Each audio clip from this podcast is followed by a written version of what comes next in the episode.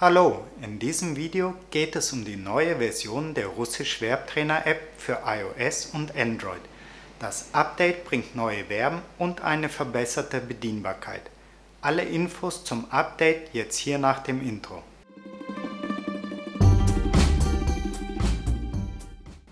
Die App enthält jetzt 500 russische Verben und das Ganze ohne zusätzlichen In-App-Kauf.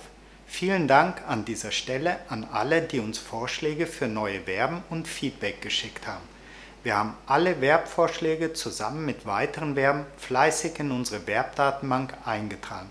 Außerdem wurden die Verben aus dem Verbpack 1 aus der iOS-Version jetzt für alle freigegeben. Die neuen Verben wurden natürlich wieder von Anastasia, unserer Muttersprachlerin, eingesprochen und die Tonaufnahmen anschließend sorgfältig für die App aufbereitet. Auch bei der Überarbeitung der Bedienelemente haben wir euer Feedback berücksichtigt. Die Icons wurden durch Buttons mit sprechenden Texten ersetzt. Damit ist es jetzt noch einfacher, die App zu bedienen und zum Beispiel neue Verblisten anzulegen und zu bearbeiten. Der Audioplayer wurde ebenfalls verbessert und bietet jetzt mehr Kontrollmöglichkeiten und ist leichter zu bedienen.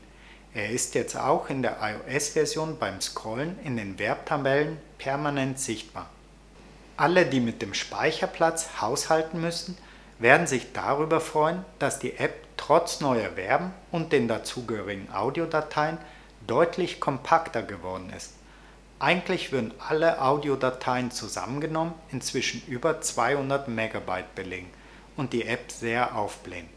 Wir haben die App aber so geändert, dass die Audiodateien jetzt bei erstmaliger Verwendung per On-Demand geladen werden und dann auf dem Gerät nur so lange zwischengespeichert werden, bis der Platz für andere Zwecke wie zum Beispiel Fotos oder für andere Apps vom Betriebssystem angefordert wird. Außerdem gab es noch viele kleinere Bugfixes und Verbesserungen, wie zum Beispiel Layout-Anpassung für die neuen iPhone X Modelle. So, so viel zu den Neuerungen in der Russisch Verbtrainer App. Wenn ihr Tutorials zur Nutzung der App sehen möchtet, findet ihr die Links dazu in der Videobeschreibung. Wir hoffen, dass euch die neue Version der App gefallen wird. Wenn euch das Update gefällt und ihr die weitere Entwicklung und Verbreitung der App unterstützen möchtet, würdet ihr uns mit einem kurzen Review im App Store bzw. Google Play Store sehr helfen. Viel Freude beim Russischlernen. I